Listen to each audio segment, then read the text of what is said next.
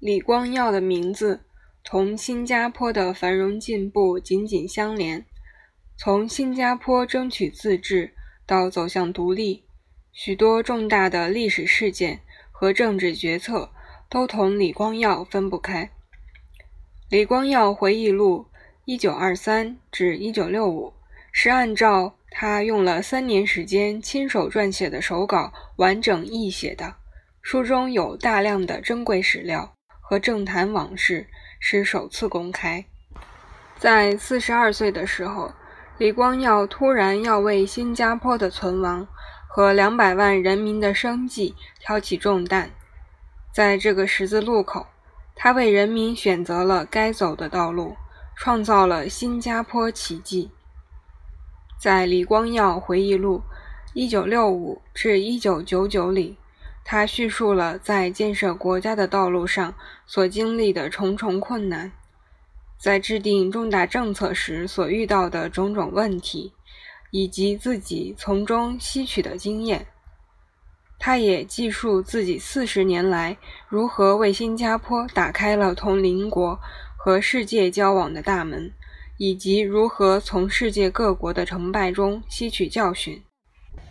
序言：从来没打算写回忆录，也没有写日记的习惯。因为我总认为这样会妨碍工作。卸下总理职务五年后，我的老朋友兼同僚，也就是新加坡报业控股执行主席林金山，使我相信年轻人会喜欢读我的回忆录，因为他们对那本收录我的旧讲稿、由报业控股以华文出版的政论集深感兴趣。我也为那些只知国家稳定、增长和繁荣的新一代过于自信的态度担忧。我想，新加坡人应当了解，新加坡曾经是，现在也还是那么脆弱。当时我们面对种种危险，差点就一蹶不振。最重要的是，我希望他们了解，廉洁和有效率的政府、社会秩序、个人安全。经济和社会发展等等都得来不易。这本书并非正式的历史记载，而是我生长的地方新加坡的故事。期间经历英国殖民统治下的宁静岁月、战争带来的震惊、日本占领时期的悲惨日子、共产党反对英国人回来而引发的躁乱和恐怖行动。马来西亚期间的种族暴乱和威吓，以及新加坡独立的风险。这本书记载的是新加坡早期的历史，到1965年，新加坡突然独立结束。下一本书，我将描述接下来25年，新加坡从贫穷到繁荣的漫长和艰苦的奋斗过程。1959年，我就职时。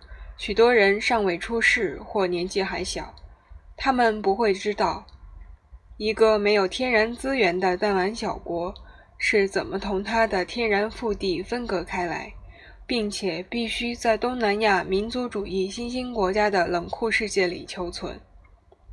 他们认为，不到四十年光景，世界银行就把新加坡列为发达国家是顺理成章的事。撰写本书时，许多事情我早已遗忘。那些回忆需要从国内外的会议记录、来往函件以及同僚的口述历史誊录本中一段段的缀合。虽然那些事情是在过去的岁月中发生的，可是这一系列打点心情的过程，有时候依然使我心潮澎湃。内人之是我的一个得力助手。给予我中肯的批评，我写的每字每句，他批阅了无数次。我们之间的争论数也数不清。他是承办产权转让业务的专业律师，我并不是在起草一份要让法官细阅的遗嘱或产权转让书。他仍然要求我把文句写得准确、明晰，毫不含糊。他是我力量的支柱。数十年如一日的给予我理性和感性的支持。我并没有刻意去叙述我生命中最重要的一部分——那人和三个孩子，只是偶然一提而已。看着孩子们渐渐成长，跟他们的朋友一样，在新加坡这个依照我的政策改造的国家，事业有成，那确实令之和我十分欣慰。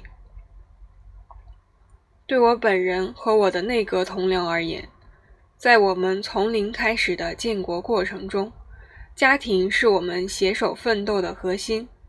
我们要创造一个足以让我们的孩子和同胞们引以为荣的新加坡，一个所有公民在追求理想的同时，能够享受平等和有充分机会的新加坡。正是这股亚洲移民社会独有的精神，推动我们奋勇迈进，排除万难，争取成功。李光耀，新加坡。